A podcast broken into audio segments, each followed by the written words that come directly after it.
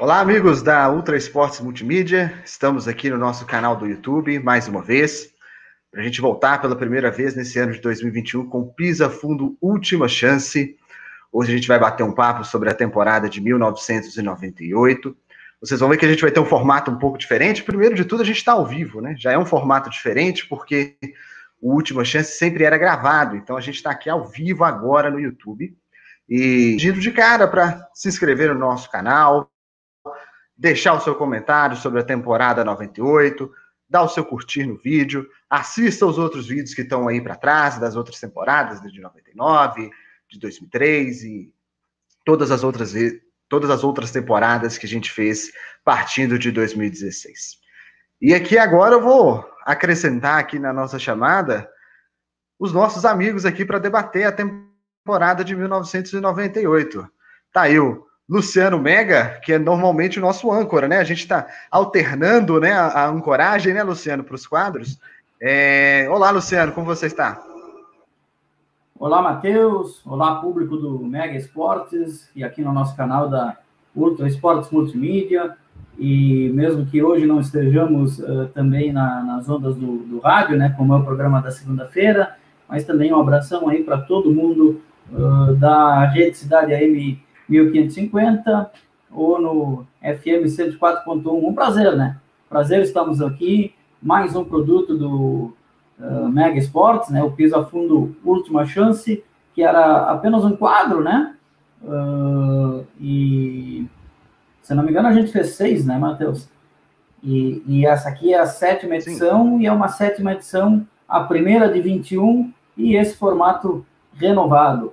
E quanto a não ser o apresentador, foi um pedido que eu fiz aí uh, a vocês, porque o apresentador, ele é, é legal, é legal ser, mas uh, a gente se sente um pouco mais solto. Então, nos quadros do sábado, sempre alguém vai estar apresentando. Eu sigo na apresentação normal do programa de segunda-feira, Matheus. É, beleza, Luciane. A gente chama para a roda também agora é Felipe Corrêa, que está estreando com a gente aqui no Última Chance, né? É o primeiro que ele vai participar com a gente. Você já está acostumado de, de ver eu e o Luciano debatendo as temporadas. Então, estreia do Felipe para a temporada de 1998. E aí, Felipe, tudo bem?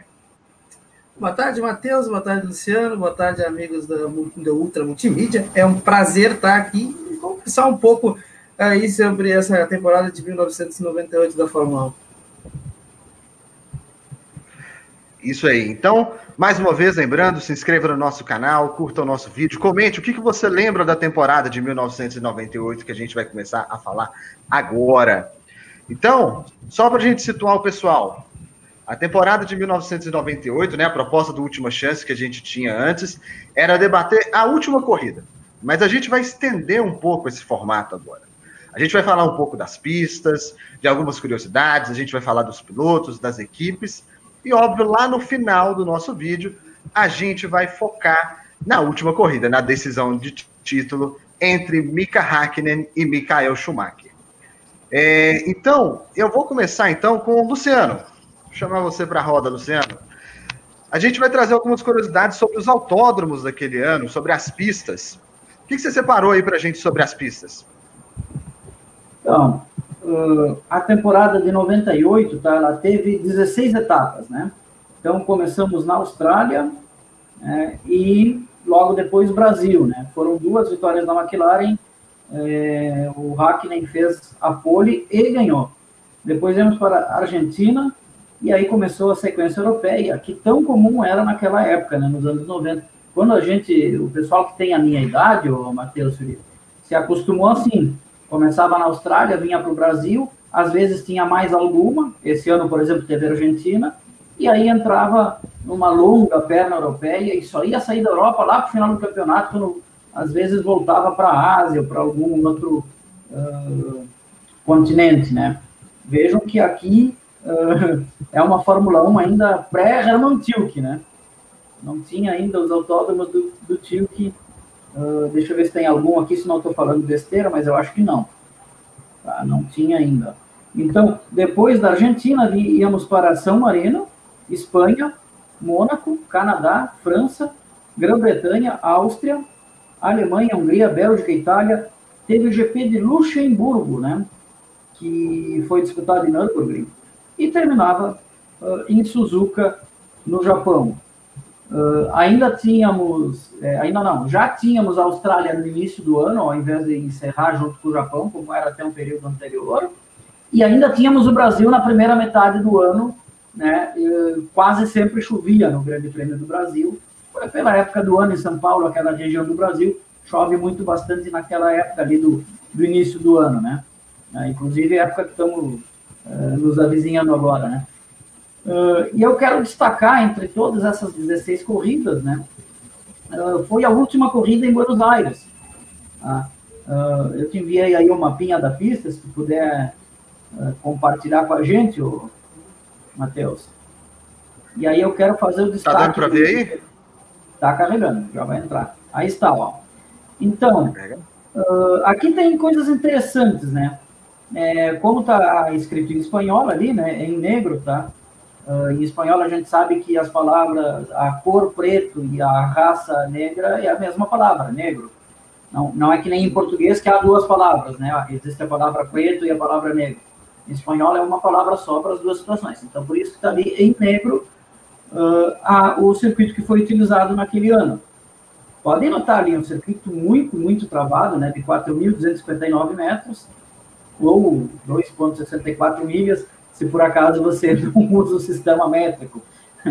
Né? Uma reta ali que não era muito longa, né?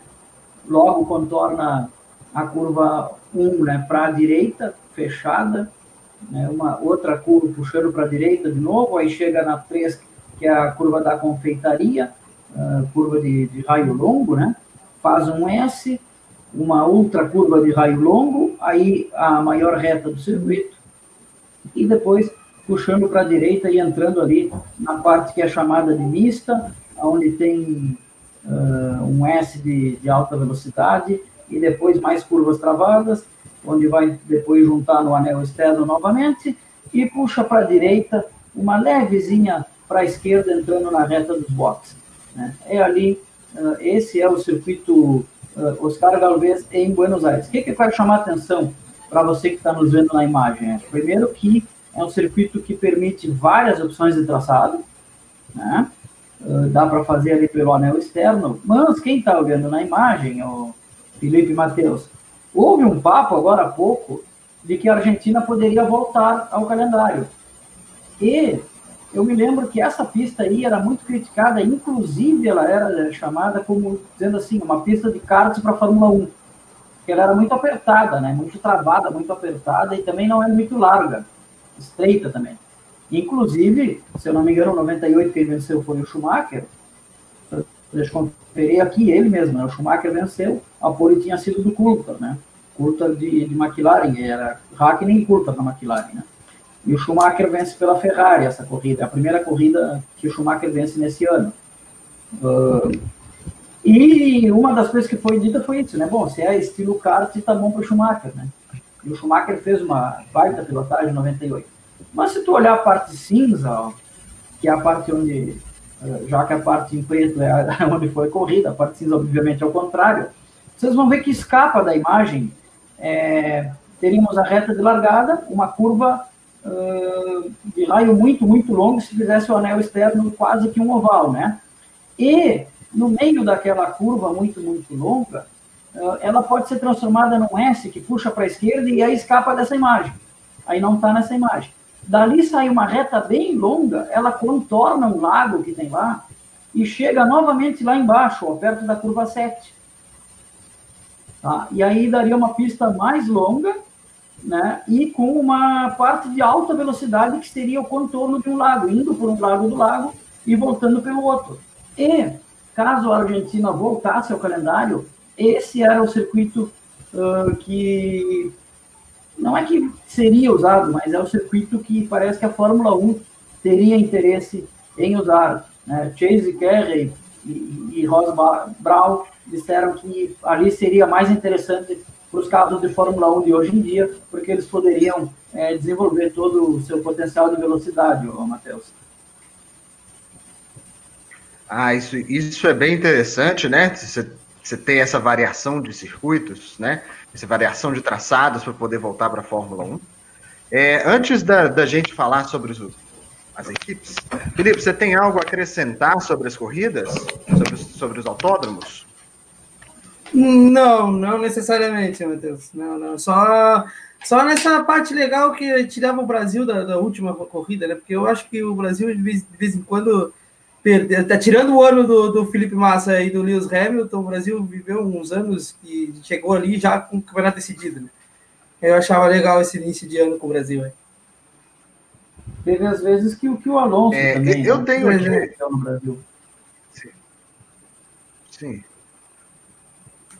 Sim, tiveram, teve o Vettel em 2012, foi até uma das corridas tema aqui do, do, do Última Chance, né? O, o, Vettel em 2012 aqui em Interlagos. É, o que é legal também, Luciano, você chamou atenção para o Grande Prêmio de Luxemburgo, né? O Grande Prêmio de Luxemburgo que foi disputado no Autódromo de Nürburgring. E o Autódromo de Nürburgring Isso. é o autódromo que mais recebeu grandes prêmios diferentes, com nomes diferentes. Já recebeu o Grande Prêmio da Alemanha, Grande Prêmio Europa, Grande Prêmio de Luxemburgo.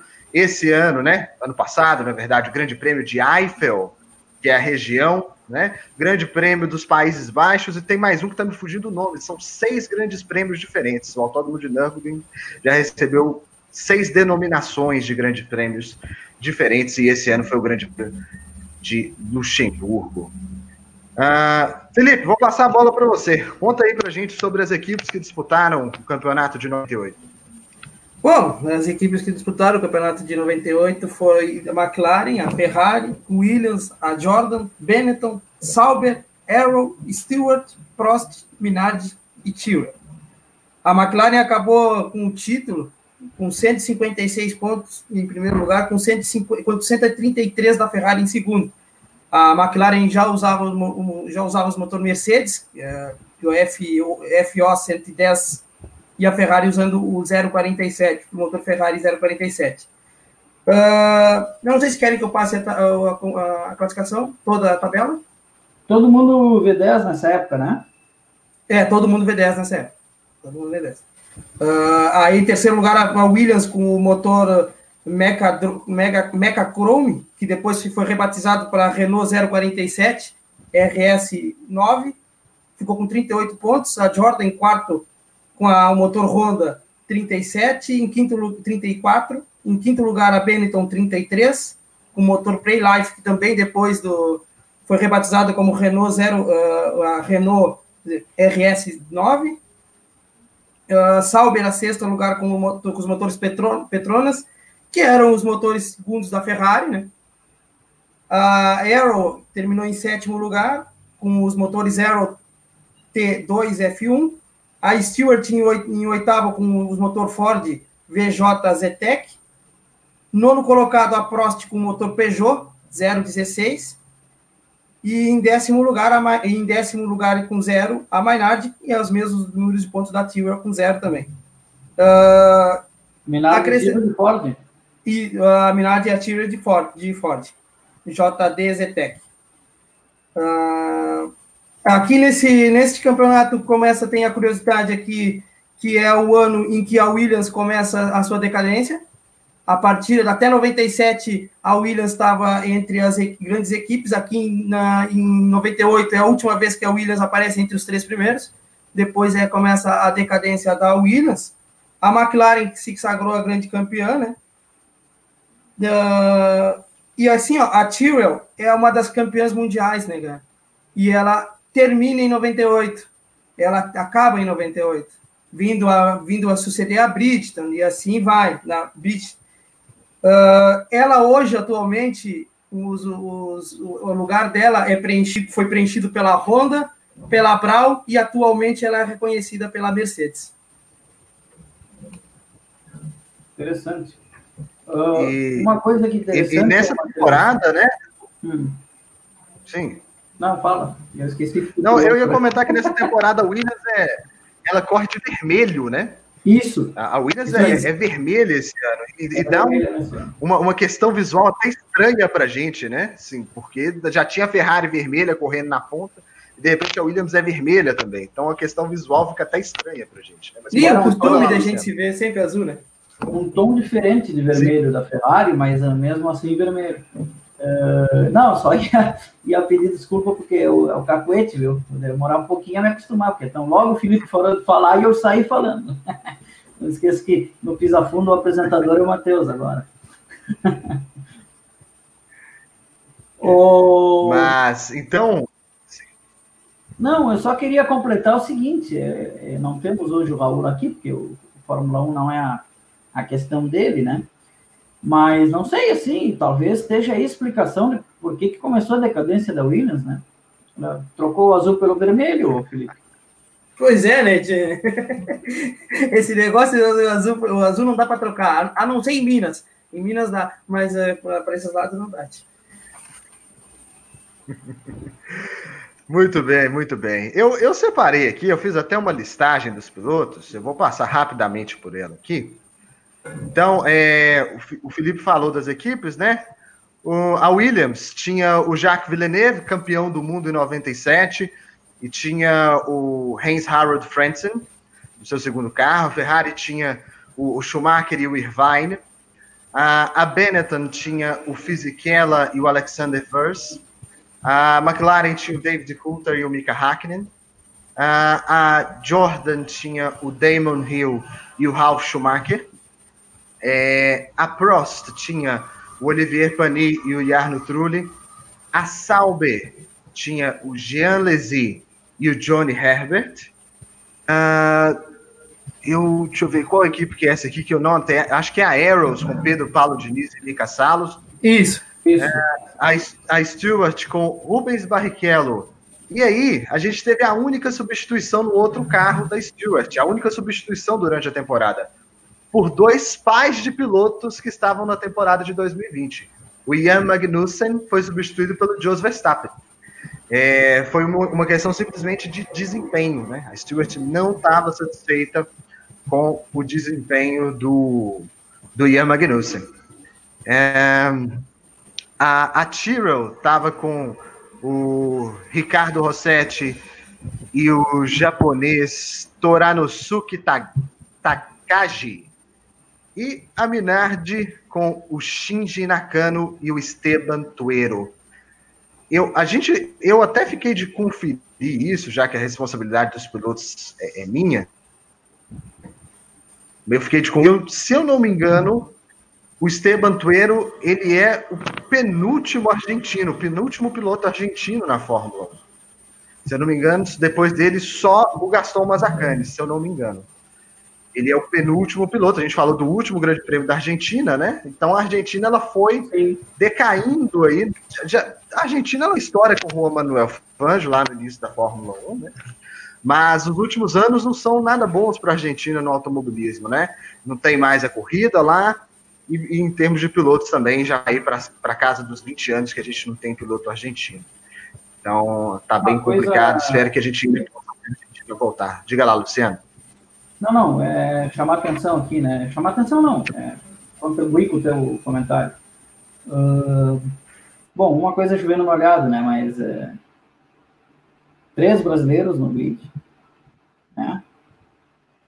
Uh, Sim. E outros anos, assim, a gente vai ver, eu não sei se, se vai dar para nós, porque vai acontecer com a gente, porque a gente não, não vai fazer todos os anos, né? Só as que acaba na, na última corrida, né? Mas tem anos com muito mais trocas do piloto, né? E esse aí foram, eram 22 assentos ah, e, e, e, correram apenas 23 pilotos. Tem anos aí com 4, 5, 6 trocas de piloto. E, e esse carro da, da Stewart era muito, muito, muito bonito. Né? Era um carro branco com a, com a estampa, aquela, aquele xadrez escocês, né? Do, né? Do, por conta do, enfim, do Jack Stewart ser escocês, né? Era um carro lindíssimo. E foi uma questão de desempenho Sim. a troca do, do Verstappen pai pelo Magnussen pai, mas eu não sei se alterou muito, não. O desempenho dos dois era parecido, pelo que eu me lembro. Nesse caso aí, até peço a opinião, Luciano, Felipe, os filhos são melhores do que os pais?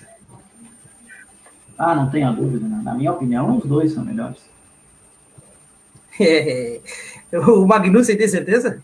O Verstappen, né?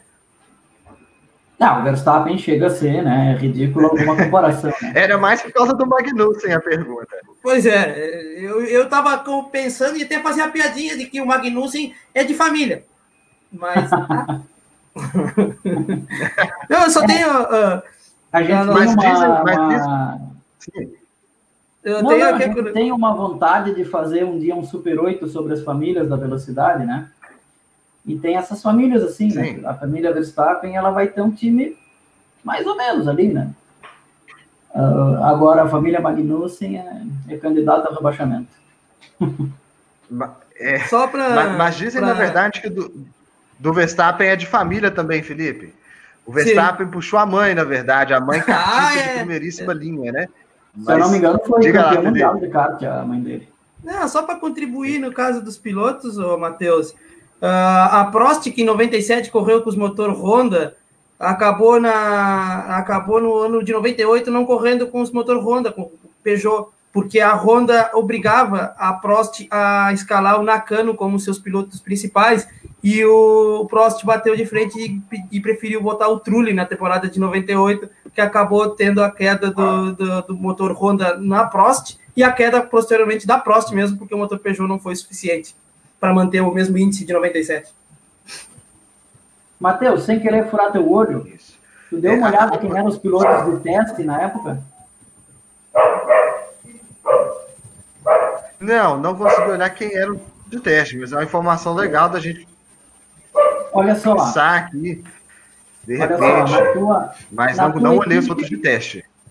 Então, rapidinho aqui, ó, porque eu estou com, com a tela aberta aqui, a mesma tela que tinha as informações dos autódromos e tal, também está com as informações do, do, dos pilotos, enfim. Olha aqui, ó, uh, tá, curiosidade patriota aqui, né, Max Wilson era piloto de teste da Williams e Ricardo Zonta era da, da McLaren. E também o Heifeld era da McLaren. Uh, na tua equipe, Luca Badoer era o piloto de testes. E o que me chamou a atenção, eu não vou ler todos, tá? Mas o que me chamou a atenção é que Juan Pablo Montoya era piloto de testes da Williams. Posteriormente veio a ser piloto. É o, a, o, o, o, Montoya ele já tava, já tinha essa ligação com a Williams, né? Ele já tinha, é. ele, ele, se eu não me engano, ele entra na Fórmula 1 em 2001, se eu não me engano, mas já tinha a possibilidade dele ter entrado em 2000, né? Pra, como piloto titular da Williams. E eu acho ah, o Montoya um, bom, pessoal. Um, um, talento desperdiçado pela, pela Williams, cara. Eu gostava muito. Vai da piloto. Eu gostava do Montoya. Eu, eu, na verdade, Felipe, eu acho que ele foi mais desperdiçado pela McLaren, no fim das contas. É, não, né? agora eu estava me lembrando. Foi muito bem. Foi muito bem na Williams. O problema foi na, na McLaren enquanto ele fez a parceria. Realmente. Sim.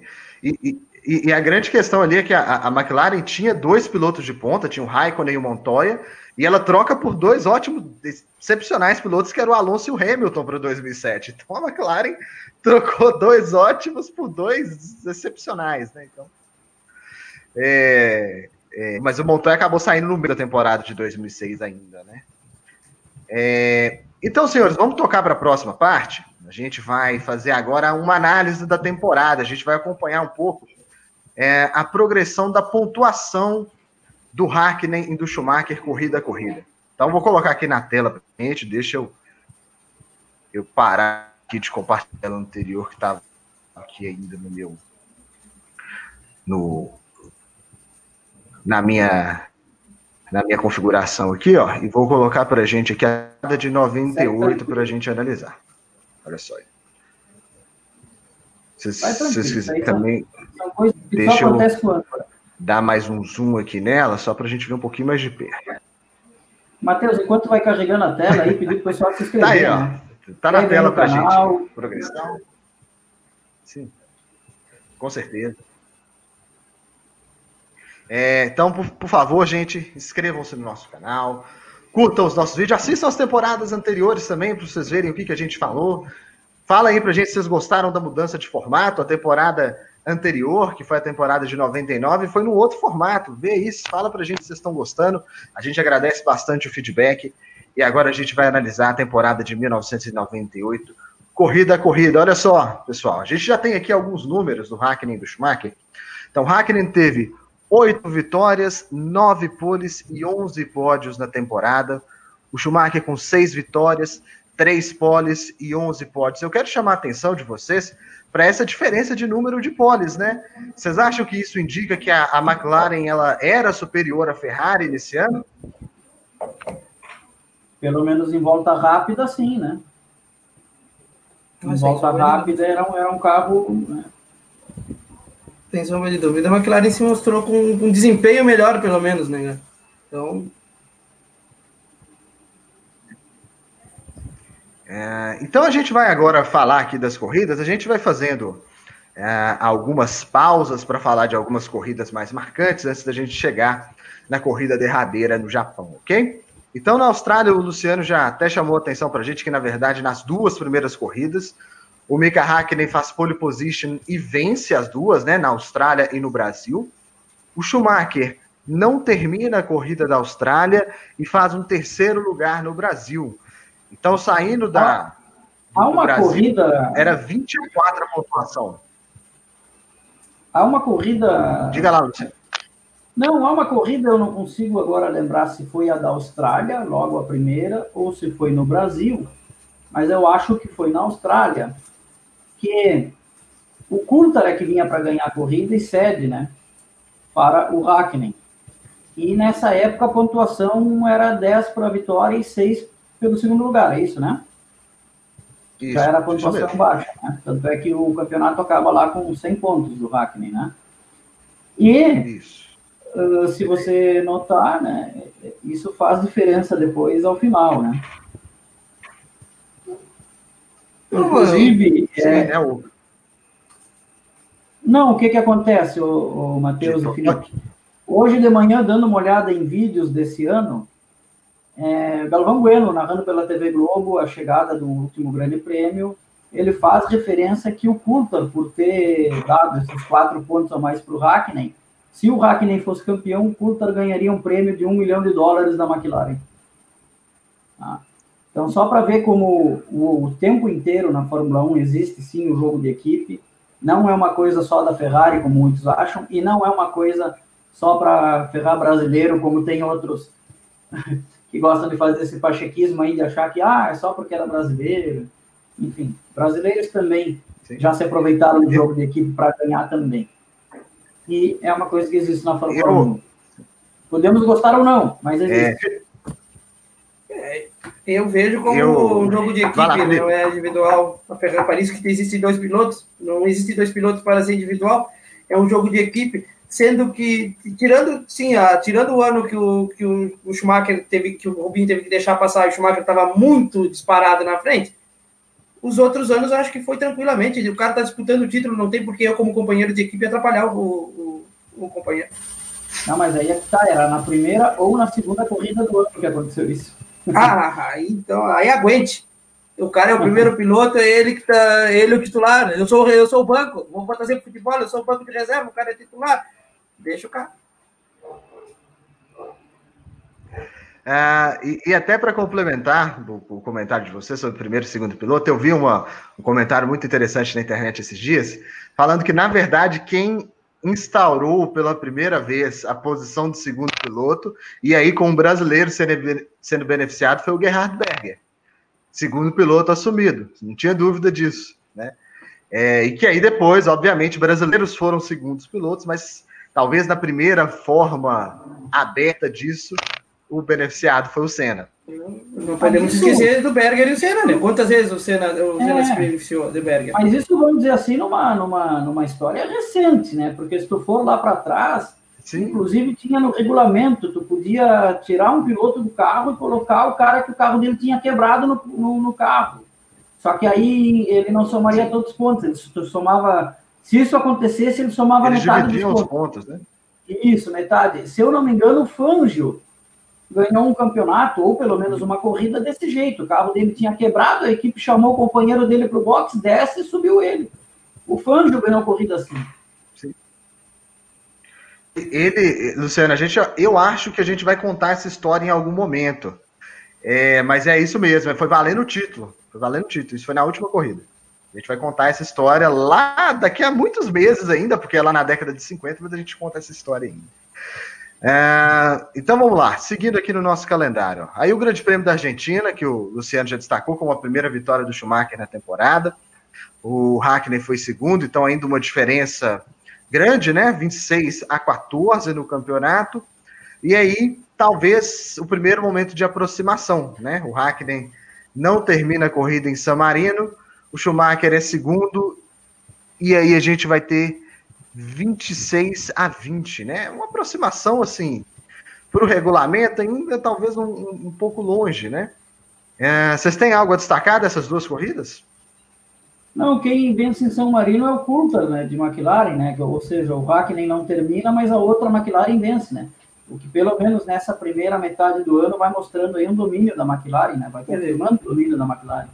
Eu já ia comentar isso, mais ainda transforma, porque o primeiro piloto da, da Ferrari não consegue alcançar o segundo piloto da McLaren. Então mostra um bom domínio. Sim. Então, seguimos para o Grande Prêmio da Espanha, nova vitória do Hakkinen e terceiro lugar para o Schumacher. E Grande Prêmio de Mônaco. E aí, de novo, essa diferença vai aumentar bastante. O Hakkinen vence a corrida, o Schumacher termina em décimo, lembrando que na época o décimo colocado não pontuava, né? Então ele fica aí com 24 pontos, enquanto o Hackney vai a 46, praticamente o dobro de pontos depois do Grande Prêmio de Mônaco. Uh, eu, eu, não lembro o que, que fez essa, esse resultado tão ruim do Schumacher. Será que a gente consegue buscar qual foi a causa desse resultado tão ruim do Schumacher em Mônaco? Vamos, vamos tentar. Enquanto isso, a gente Pede mais uma vez, inscreva-se no nosso canal, dá, dá uma curtida aqui no nosso vídeo, comente aí o que, que você lembra da temporada de 98, o que, que aconteceu nesse Grande Prêmio de Mônaco, o que aconteceu com o Schumacher para terminar em décimo. Mônaco pode ter sido uma, uma posição de largada ruim, talvez, né? E, Schumacher foi difícil de recuperar. Schumacher largou em quarto. Largou em quarto, então foi... O, o grid era Raikkonen, Fisichella e Schumacher, né? Fisichella de Bennett em terceiro, Schumacher em quarto. Depois vinha à frente, em Wurst. E olha, entre os brasileiros, é. curiosidade, ó, Pedro Paulo Diniz em décimo segundo, Rubinho em décimo quarto. E o Rossetti ficou fora dos 107%. Ah, então, na verdade, foi algum problema tem, durante a corrida em si, né? Tem um, um, um toque sim. do Schumacher com o Wurz, numa, numa briga de posição, onde, onde o Wurtz acaba fechando o Schumacher, ele bate, fura o pneu e tem que ir para os boxes. Perfeito. Então, o Felipe aí buscou a informação para a gente. Então, o Schumacher, Preciso. com esse resultado em Mônaco, não pontuou. Então, aqui a informação, a gente tem a velocidade da informação também, né, Luciano? É, então, vamos ao seguinte. As duas próximas corridas, elas vão de novo aproximar o campeonato. Olha só. Em Canadá, em Montreal, o Hakkinen não termina a corrida e o Schumacher ganha. 34 pontos. E na França, o Hakkinen é apenas terceiro e o Schumacher é corrida. Então, de novo, essa distância curta. Né? A gente tem 50 a 44 de novo, seis pontos de diferença. E vamos puxar um pouquinho mais para frente, ó. Ela vai encurtar mais na Inglaterra, com mais uma vitória do Schumacher e o segundo lugar do Hackney fica 56 a 54. Então, aí o campeonato aí, passando um pouco da metade. Ferrari, né? Sim. Três vitórias seguidas, né? A, incrível, a, a, a, incrível capacidade do Schumacher, né? De, de performar em excelência em momentos como esse, né? É verdade. Ah, e, você pega assim, ó. Então, aqui uh, nessas então, três, tá? Uh, ele teve no Canadá a pole foi do Curta, na França e na Inglaterra foi do Hackney. Ele não saiu nenhuma na frente. E aí ele ainda fez a volta mais rápida no Canadá e a volta mais rápida na Inglaterra. Ou seja, é, mostra aqui que nesse momento, pelo menos do ano, o carro da Ferrari era melhor de corrida, tinha mais ritmo de corrida. Tem estratégia também? Em 98, se não me engano, tinha estratégia. A gente viu um número baixo de poles, né? Tinha a estratégia do, do, de botar gasolina, iniciar com pouca gasolina e mexer, não tinha? Sim. Isso dava à, Fórmula 1 uma possibilidade de, de, de, dar uma chacoalhada de vez em quando no grid. Cara, eu é, gostava disso aí. É. Mas é, é engraçado isso aí, sabe? Porque eu vejo duas coisas assim, Matheus e, e Felipe. Eu gosto do reabastecimento, só que eu gosto muito dessa troca super rápida de pneu, sabe? Eu colocaria de novo, só que teria uma proibição na regra, quando para ou abastece ou troca o pneu, nunca as duas coisas juntas. Que é para não perder esse negócio da, da, troca em dois segundos, que eu acho simplesmente fantástico. Assim. Eu gosto de ver. Porque o que, que acontecia nessa época, né? Uh, quem dava o tamanho da tua parada era o reabastecimento, né? Se tu tinha que botar mais gasolina, tu ficava mais tempo ali parado. O mecânico trocava o pneu assim, né? como se nada fosse, que não fazia diferença, né? É, se o carro ia ficar 10, 12 segundos abastecendo, ele tinha 10, 12 segundos para trocar o pneu, né? É, eu, eu acho ah. que a gente está caminhando cada vez mais para que não aconteça mais de reabastecimento e gasolina na Fórmula 1, né? Gostaria, eu ouvi, ouvi agora uma entrevista, não me lembro de quem foi, que estava pensando em trazer de volta esse, a possibilidade de reabastecimento. Mas acredito que, como a, o meio ambiente, a gente se mantém para um meio ambiente limpo, acho que acredito que não vamos ter tão cedo isso aí de novo. Sim, o problema, é, o problema todo é chegar num combustível limpo, né? Pois é. E aí, e aí é um combustível. A, a questão do, do, do, elétrico já foi na crista da onda, mas já não é tanto, tanto assim. É, Luciano, Felipe, então eu, antes da gente continuar, contar uma historinha do Grande Prêmio da Inglaterra, já que a gente falou que a gente ia parar em alguns pontos para discutir. No Grande Prêmio da Inglaterra, o Schumacher recebeu a bandeirada de vitória nos boxes. Alguém lembra desse fato aí? Ah, foi o Schumacher, nessa o Schumacher foi punido durante a prova, né, por um problema lá na volta de apresentação, se eu não me engano, ele ultrapassou o Coulter na volta de, da apresentação. Ele tomou uma punição de stop and go para ser cumprida durante a corrida. Na época não tinha prazo para ser cumprida e a Ferrari se beneficiou era... dessa brecha no regulamento. Era, era stop, and go ou drive-thru? Drive era stop and go.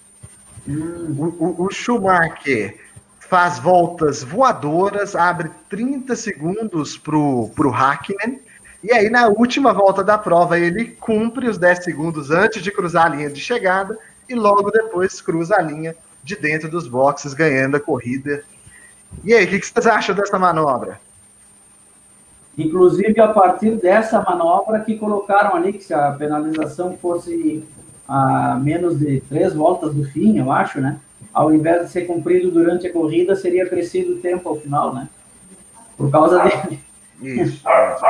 Eu nem sabia dessa história, cara. Como é que é? é na, na eu prática, não sabia. Na, na prática, né, a Ferrari não saiu do regulamento, ela cumpriu durante a corrida e cruzou a linha pelos boxes. Não tinha nada que impedia cruzar a linha pelos boxes não tinha nada que impedia ser na última volta, e a partir disso, a Fórmula 1 institui uma regra. O piloto tem até três voltas para cumprir uma punição dessa, seja ela o stop and go, seja ela o drive-thru. Se tiver três voltas no final, como bem disse o Luciano, o tempo é acrescido né, no, no final da corrida. Mas essa é a história do Grande Prêmio da Inglaterra. Uh, vamos seguir aqui no, no calendário. Ó. Depois do Grande Prêmio da Inglaterra, a gente tem o Grande Prêmio da Áustria, no qual o Hakkinen sai com a vitória e o Schumacher apenas em terceiro. Né? O Grande Prêmio da Alemanha em Hockenheim, no Hockenheim antigo ainda, né? No, no aquele traçado mais longo. Isso, o Hakkinen também vence e o Schumacher é apenas quinto.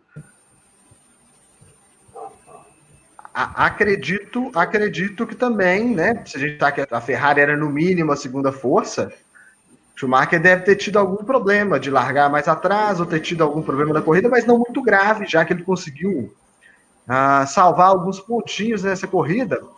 Mas a diferença aqui, se a gente pensar nessa, nessa temporada que a pontuação do vencedor era 10 pontos, do segundo lugar 6, era uma diferença grande para uma reta final de campeonato, né? Eram essa, 16 essa pontos, né? Da, Cinco da corridas para acabar. Essa corrida aí da Alemanha, uh, o Schumacher teve algum problema já nos treinos, porque o Irvine largou em sexto e o Schumacher largou apenas em nono. Então a Ferrari não, Sim. É, não foi bem. Eu, eu, eu não sei, eu, eu não sei aqui, aí quem quem estiver nos assistindo pode confirmar aqui nos comentários para gente, mas eu percebo aqui, vamos ver se, se isso vai se confirmar, é, alguma dificuldade talvez da Ferrari em pistas de alta, né? Se a gente pegar ali a Áustria, que o Schumacher foi apenas terceiro, é, na Alemanha a Ferrari é, foi, não foi legal aí no, nos treinos e nem na corrida pelo jeito. Então eu não sei se tinha alguma dificuldade a Ferrari, se o motor Mercedes estava falando mais alto do que o motor Ferrari nessa temporada, não tenho certeza disso. É, realmente. Ah, de, deixa eu acrescentar aqui então um grande prêmio, antes da gente fazer uma nova parada para comentários. O grande prêmio da Hungria. O grande prêmio da Hungria meio que inverte, né? O Schumacher vence a corrida, o Hakkinen fica em sexto, o Hakkinen faz só um ponto. É, então, 77 a 70 antes do Grande Prêmio da Bélgica. E, e, Luciano, conta pra gente por que, que a gente vai falar um pouco mais do Grande Prêmio da Bélgica agora. Esse é especial, né? Esse é especial, essa é uma corrida caótica e uh, é a última vitória de, se eu não me engano, a última vitória do Damon Hill, esse grande prêmio, sabia? De Jordan. Dobradinha da Jordan. É, foi a Isso. primeira vitória da história da Jordan. Foi? Foi a primeira vitória da história da Jordan. Ah, e a última do Damon Hill. Tá? É aquela Jordan que era uma cara de, de abelha na frente, né? Uh, a pole foi do, do Hackney, a volta mais rápida foi do Schumacher e a vitória foi do Damon Hill. E nem Schumacher e nem Hackney completaram essa corrida. E ela tem um lance, né? Uh, a Bélgica tem aquela largada, faz a surf, né? E vai é, reta abaixo para fazer aquele aquele S que é a tão famosa Rouge, né? Considerada a, a, a curva mais perigosa da Fórmula 1, né? E, Matheus e Felipe, uh, só um parênteses antes de vocês verem o que acontece um pouquinho antes da Rouge, né? Uh, duas curiosidades sobre a Rouge, tá? Uma vez vendo uma corrida muito, muito antiga, lá dos anos 70, 80, e o narrador da Rede Globo, na época, chamava o Rouge de Água Vermelha. Traduzia-se o nome da, da curva. E a outra. Muito bom. E a outra, eu não sei se vocês sabem, manos, o carro de Fórmula 1 evoluiu tanto, mas evoluiu tanto, que no ano passado, Charles Leclerc fez a Rouge com apenas uma mão no volante. Era impensável há pouco tempo. Fantástico. Fantástico, absolutamente fantástico. Então, esse grande prêmio da Bélgica, ele, é, ele é muito marcante. Eu estou tentando só colocar com a tela um pouquinho maior para a gente ver aqui. Ela está muito pequenininha. Porque a gente pode, a gente viu ali no nosso gráfico da, do calendário que nem Schumacher nem Hackney terminaram essa corrida. Nem Schumacher nem Hackney. Né? Então continuou na mesma. Um dos motivos, ó, o motivo do abandono do Hackney, a gente vai ver agora. E, e essa aqui é a nossa primeira experiência com reações, né? É a primeira vez que o Mega Esportes faz um vídeo de reações.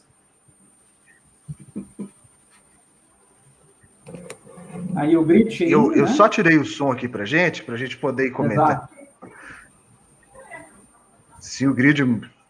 Era uma chuva, né? Terrível, né? Chovendo muito na Bélgica. Então a gente vê aí a largada, tá com. A internet está com um pouquinho de dificuldade, né? A gente está vendo meio em câmera lenta, né? Mas as duas McLaren largando na ponta. E aí, olho, olho na McLaren do Coulter na, na segunda reta ali da, lado direito da, da Bélgica. Tela, como que ela vai escapar para o lado, né? Não, ali, ó, o lado direito da tela, o esquerdo da. Já escapou da, da a McLaren, né? E olha. olha aí, Felipe. Olha isso. Big One, né? Ali vem uma Jordan.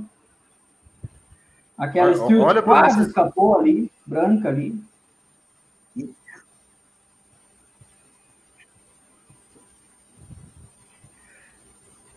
Primeiro, Luciano, você falou da evolução dos carros, do Leclerc fazer ela, a, o Rude com uma mão.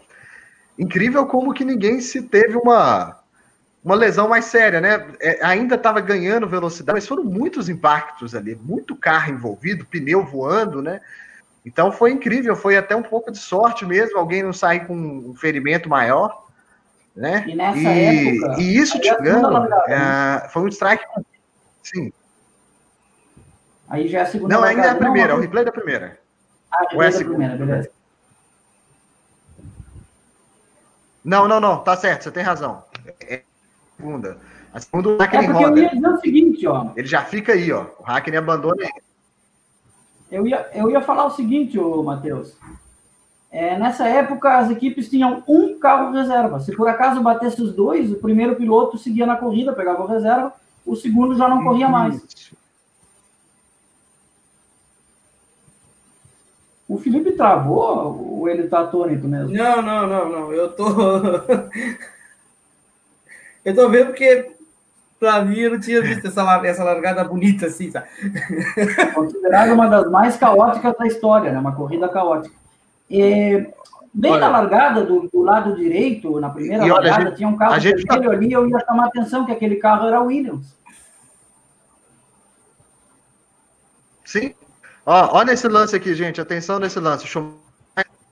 Vindo para dar uma volta no culta, no meio dessa chuva. E aqui vai ser o lance do abandono do Schumacher. Uma, o Jean Todt até indo reclamar lá na McLaren que o Coulter estava segurando o Schumacher como retardatário, e aí o lance do abandono do Schumacher trazendo o Coulter, tá vendo? Então, esse é o lance do abandono do Schumacher. A gente viu que o Hackney abandonou na segunda largada, né? Logo na primeira curva da segunda largada. E aí é o lance do abandono do Schumacher e do Coulter. E, Era Schumacher... tão maravilhoso essas brigas. Que, que saudade. E isso deu uma confusão. O Schumacher. O incrível é que ele consegue ir pro box assim, né? Sem uma roda. Sim. Ele não para, Sim, o, ele não para o carro. menos uma assim, roda lá, ele foi lá no box da McLaren tirar a satisfação. Aí, ó, tem o, replay, é o replay do lance, tio? Não, esse é outro lance parecido. Olha que pancada. Sim. É, porque ali é uma. Tem, tem um replay aí da Benetton, uma, uma Benetton. É Benetton ou LG? É Benetton, né? É Benetton. Isso é o Fisichella, esse é o Fisichella, é de Benetton. E aí a gente vai ver aí o finalzinho que vai ser dobradinha da Jordan com o Damon Hill em primeiro e o Ralph Schumacher em segundo. Foi a melhor corrida do Ralf Schumacher, talvez, né? E a gente falou tanto mais no início do vídeo de, de jogo de equipe, né? Ah, pode ser que sim, ele ganhou algumas corridas, né? Mas essa aí, no segundo lugar de Jordan, sem dúvida é um grande resultado, né? Mas a gente falou tanto de jogo de equipe mais no início do nosso vídeo. Ah, essa corrida teve um jogo de equipe, uma fala eles conectam o rádio do Damon Hill no carro do Ralf Schumacher para ele escutar. E o Damon Hill falando: a gente pode levar os dois carros em primeiro, a gente pode tentar disputar aqui, está na sua mão. Jogou na mão do Ralf Schumacher. E aí o Ralf resolveu não atacar, conseguiu o primeiro pó dele na carreira, né? Então não é só na equipe grande que tem lance de primeiro e segundo piloto, né? Interessante essa fala, ah, porque olha só, ah, durante a pandemia a gente viu tanta live, né? Uma live que eu gostei muito, mas gostei muito mesmo de ver, foi do Roberto Cuco Moreno. E ele contou uma corrida que ele, ele o Pequena Benetton, né? Em que ele ultrapassou o Piquet. E que depois o Piquet disse para ele: se nós tivéssemos ido junto, nós tínhamos terminado os dois mais para frente. E ele concordou, né? Não deveria, ele viu que errou, ele, ele não deveria naquela volta ter ultrapassado e sim ter seguido comboiando o, o, o Piquet e os dois chegariam mais à frente na classificação final, tanto ele como o Piquet. Sim. É, então é, a gente viu aí então como o Felipe bem ressaltou, primeira vitória da Jordan, última do Damon Hill, primeiro pódio do Ralf Schumacher, corrida com 15 carros batendo na largada, então, assim, sem dúvida, talvez, Dano e Felipe, né, o que vocês acham a corrida mais memorável desse ano? Ah, eu acho que de 98, sim, o inusitado marca. Eu, eu até falo, falo disso, jogo para você dessa bola, mas eu assisti o VT. Sim. Eu, eu assisti essa corrida aí, uma grande. E realmente ela é uma corrida assim interessantíssima. Assim. A, chuva, a chuva é sempre um elemento muito legal na Fórmula 1, né? É demais. Ah, senhores, vamos seguir aqui? Estão faltando duas corridas antes da gente chegar na última. Uh, o Grande Prêmio da Itália em Monza. Então, o Schumacher ganha e o Hackney é apenas quarto lugar. Uh, e eles saem dali empatados, olha só. Eles saem faltando duas coisas para acabar, eles saem empatados em pontos do campeonato. Então, olha para vocês verem a, a emoção que nas últimas corridas né? Os dois, os dois empatados. Ah, Luciano, a gente que fez outros últimas chances assim, tem algum outro campeonato aí que a gente possa lembrar que tão para frente nele assim, os pilotos estavam empatados? Não, eu, é, é, teve um que eles estavam empatados também a três corridas do fim, agora não, não lembro exatamente qual, eu não sei se era 2012, ô Matheus. 2000, é bem possível que seja. Felipe, você lembra de algum outro campeonato assim que chegou com emoção tão grande assim para a reta final? Ah, tirando, para mim, o que mais marcou nesse, nessa situação é Interlagos, Hamilton e Massa, mas de, de, de resto não me lembro. Mas eles não vinham empatados. Não vinham empatados. Não vinham empatados. Hamilton na frente sempre. Uh, é interessante. Uma coisa que. E, e a gente vai ver isso quando a gente vê o, o videozinho, o... o vídeo.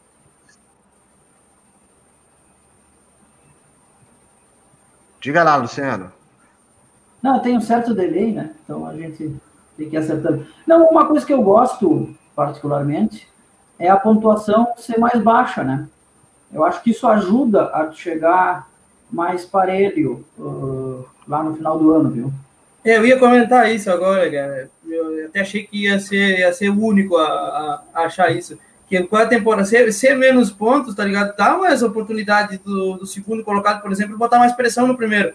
Agora, se tu imagina na pontuação de hoje, o Hamilton, por exemplo, faz quatro vitórias na primeira, na, nas primeiras corridas, e já tá, tá. muito disparado. Quatro. É, quatro vitórias já é a pontuação do campeão de 98. Pois é.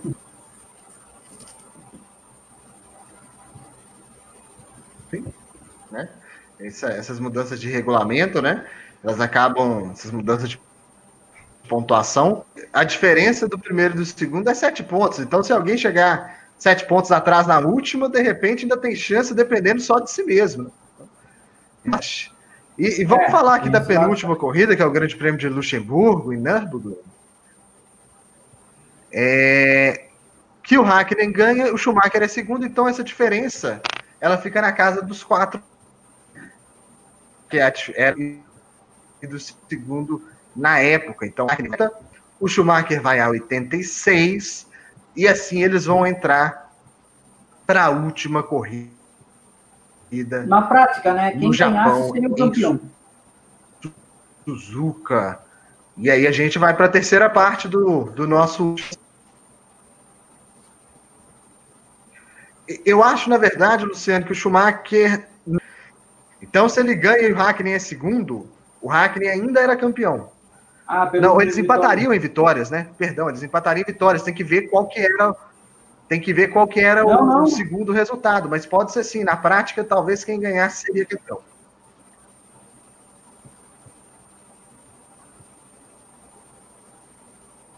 É isso aí. Uh, eu, eu tô tentando eu estou tentando pensar aqui para gente um videozinho do Grande Prêmio do Japão. Mas eu acho que a gente pode começar contando a história desse Grande Prêmio do Japão.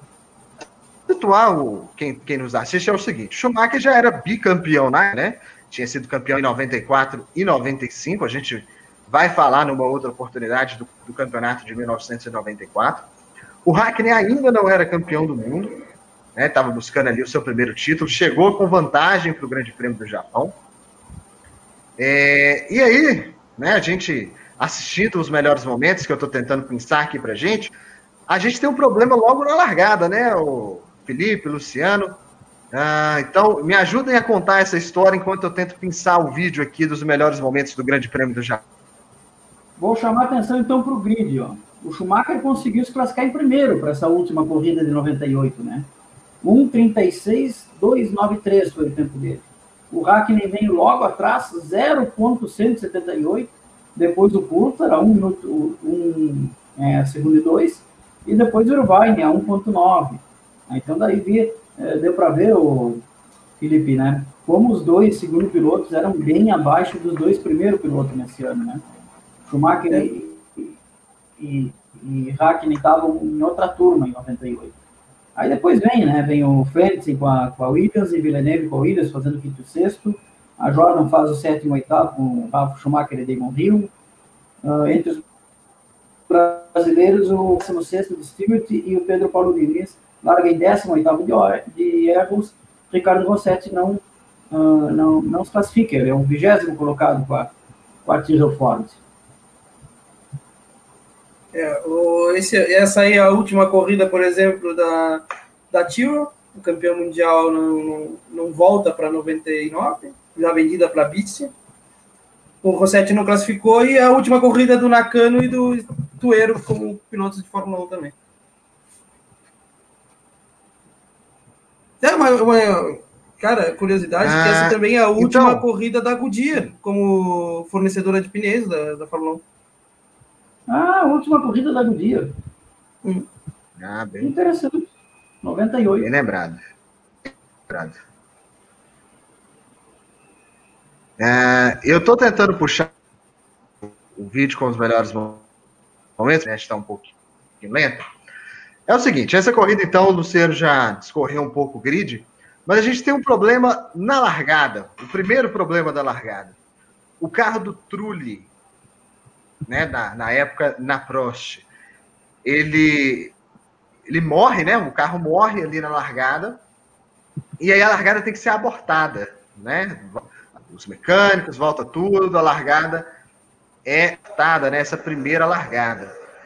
E aí, Luciano, Felipe, eu, eu não sei o quanto... Matheus, eu acho que eu consegui colocar o vídeo aqui.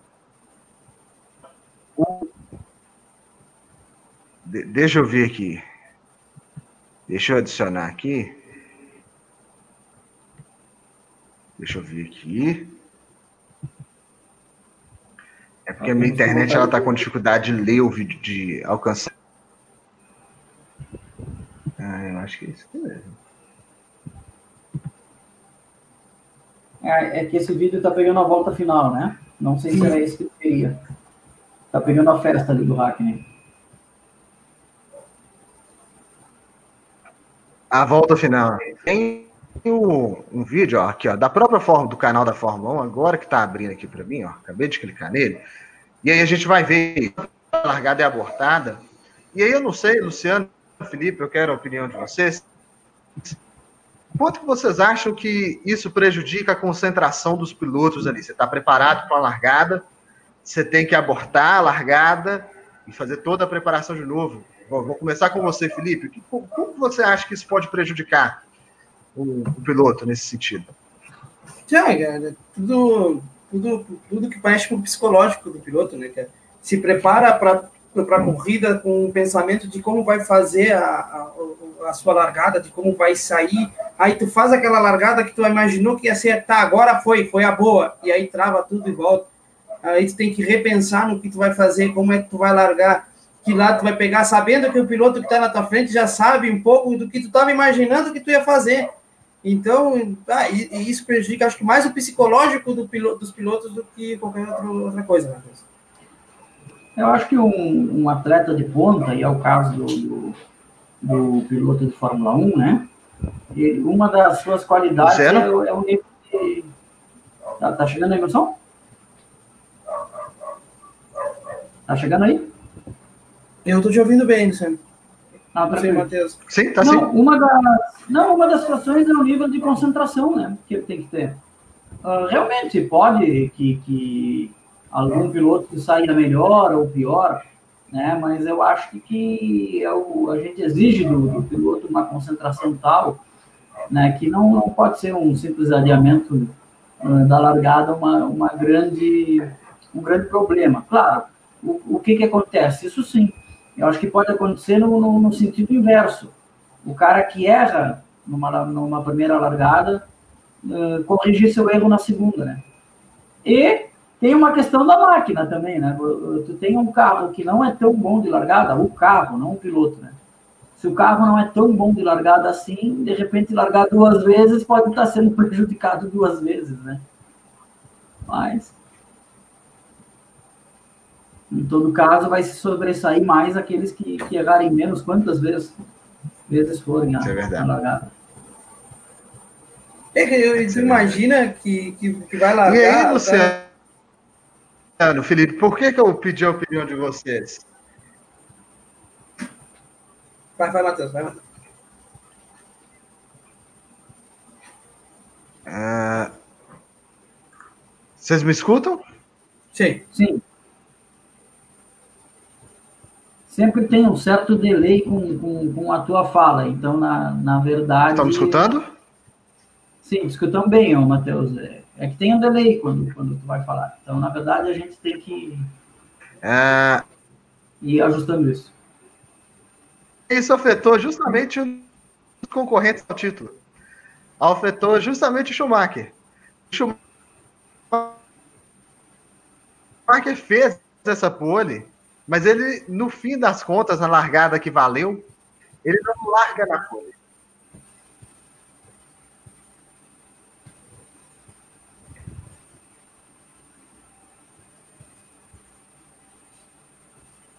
Matheus? É, estamos com um probleminha com o áudio É, do Matheus. então, o, o Schumacher, no fim das contas, na largada que vale, ele não larga na pole, porque na segunda largada, quem deixa o carro morrer é ele. Então ele vai para o fim do grid, né? Como é o procedimento padrão. Vai para o fim do grid e vai largar valendo o título. Então ele perde essa vantagem de largar na pole, né? Por isso que eu pedi a opinião de vocês. Então, essa pole ela cai no colo do Hackney. Facilita para o Hackney, claro. Deixa eu tirar aqui. Se eu não me engano, essa corrida, então. Sim, agora sim. Se eu não me engano, essa corrida, ele vai lá para o fim, é, é, ele, ele vem depois é, ultrapassando todo mundo, né? Até que ele começa a chegar naqueles caras que ele tinha inimizade no grid. E aí ele começa a, a ter mais dificuldades, os caras começam a não deixar ele passar. né? E aí tinha toda aquela discussão, né? O cara tá disputando o título, tu deixa passar, mas a, a corrida é a corrida, né? Disputa de posição, ninguém é obrigado a deixar passar. Sim, Não é meu companheiro de equipe, não passa. perfeito, perfeito. Ele, ele chega. Não, pior que isso, né? Eles eram, por exemplo, é, se eu não me engano, o Damon Hill, né? Damon Hill foi um que, que dificultou o máximo para ele passar. Damon Hill tinha perdido um título para ele, com ele jogando o carro em cima do Damon Hill, quatro anos antes. Por mim, vai ficar atrás de mim até amanhã. Isso, exatamente. Foi isso que o Damon Hill fez.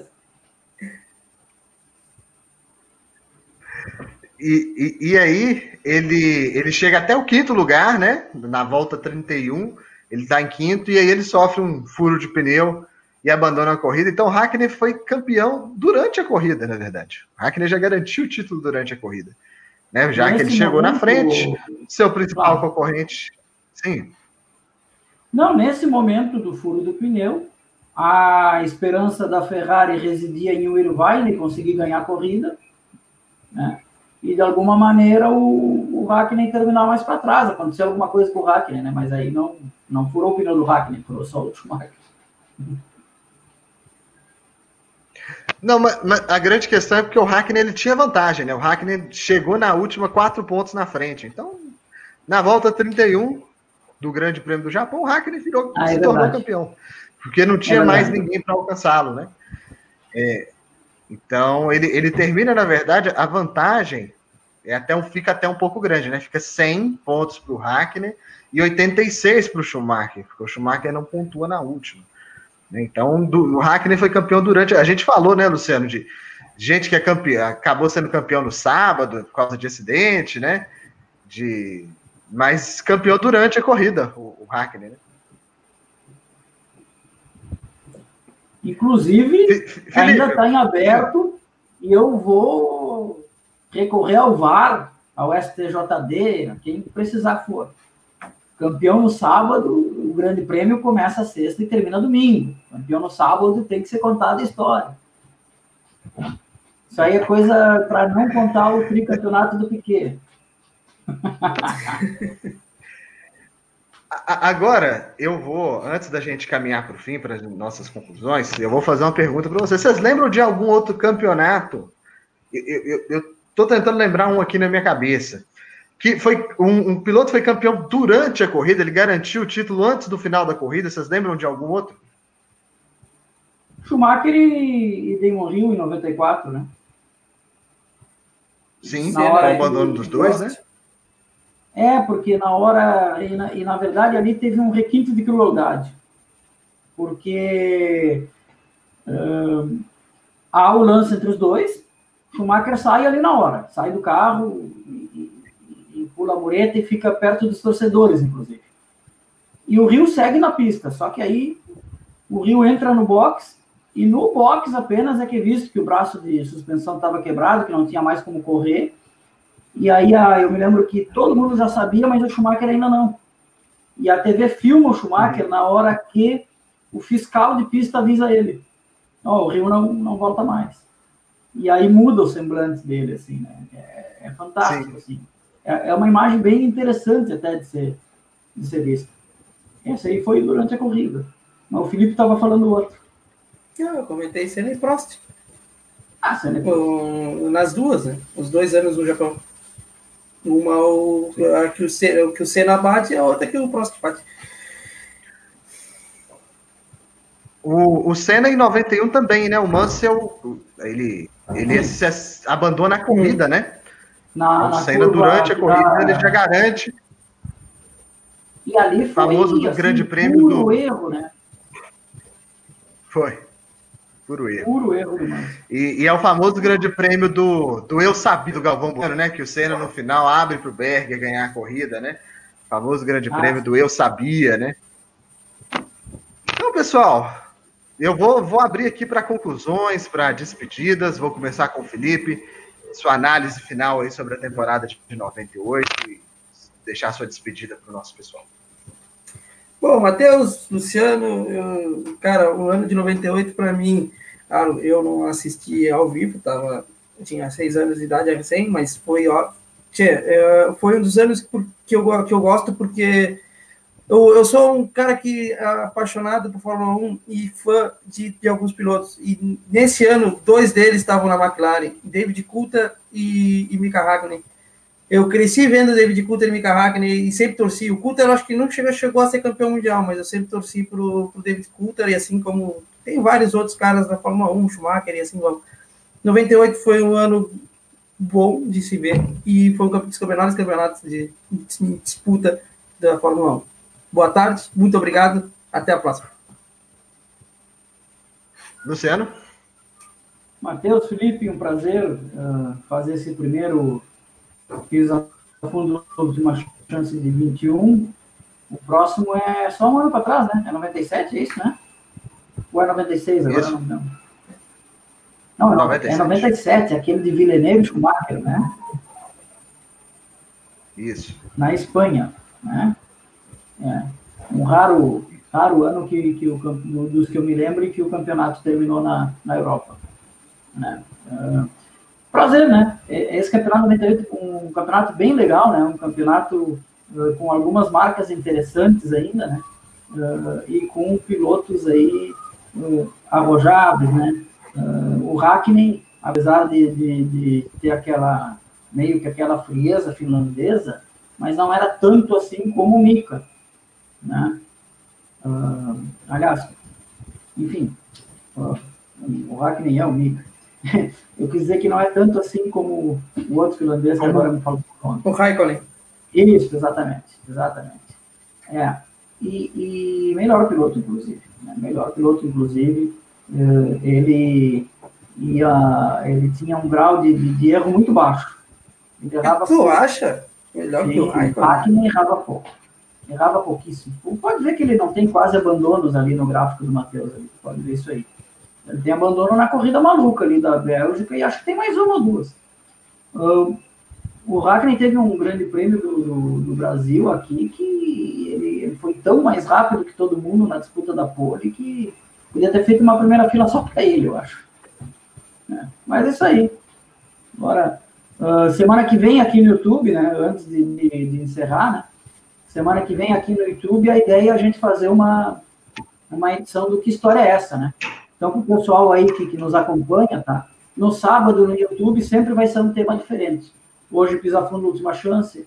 Semana que vem, que história é essa? Vai ter entrevista, vai ter Super 8, tudo isso aí vai ser nos sábados no YouTube. E o nosso programa normal, na segunda-feira, pelo, pelo Face e pela Rede Cidade. Obrigado mais uma vez. Aí. Pessoal, é isso. Então fica a última polêmica aí. Escreva aí nos comentários quem foi o melhor, Hackney ou Raikkonen. Então ficou a polêmica aí do Luciano e do Felipe.